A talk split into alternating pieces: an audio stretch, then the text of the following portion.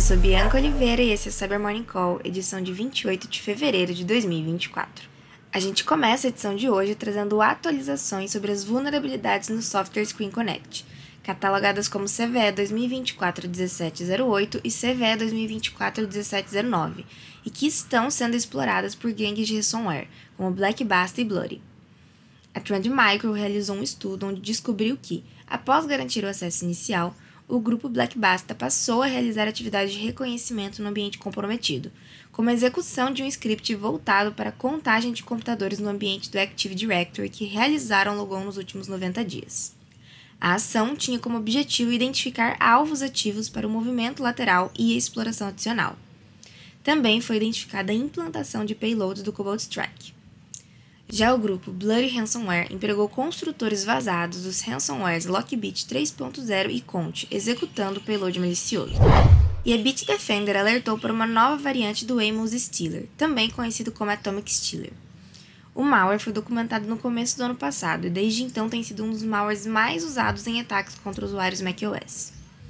Segundo o alerta, a nova variante combina funcionalidades de diversas famílias de malware, incluindo keyloggers, infostealers e mineradores de criptomoedas, além de usar código Python e AppleScript para se manter oculta e identificar a execução de sandbox ou emuladores.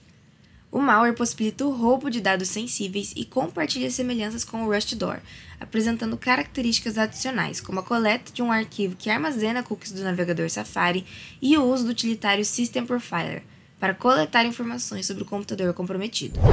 Pesquisadores da PatchStack divulgaram uma vulnerabilidade no plugin Lightspeed Cache para WordPress, utilizado para melhorar o desempenho de sites e que conta com mais de 5 milhões de instalações.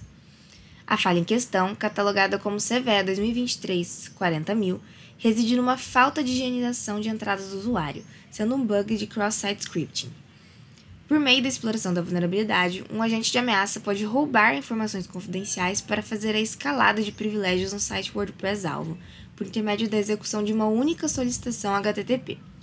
A vulnerabilidade foi corrigida em outubro do ano passado, por meio da versão 5.7.0.1.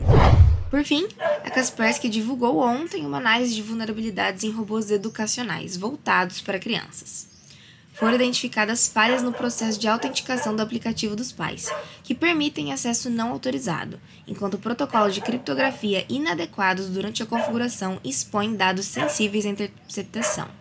Além disso, medidas de segurança fracas dentro da API de streaming de vídeo possibilitam que agentes maliciosos acessem remotamente o robô, comprometendo potencialmente informações pessoais e facilitando a comunicação não autorizada com as crianças. Se o seu filho possui um desses, eu sugiro você ficar atento. E é isso por hoje. Obrigada por ouvirem o Cyber Morning Call e tenham um bom dia. Você ouviu o Cyber Morning Call, o podcast de cibersegurança da Tempest. Nos siga em seu tocador de podcast para ter acesso a um novo episódio a cada dia.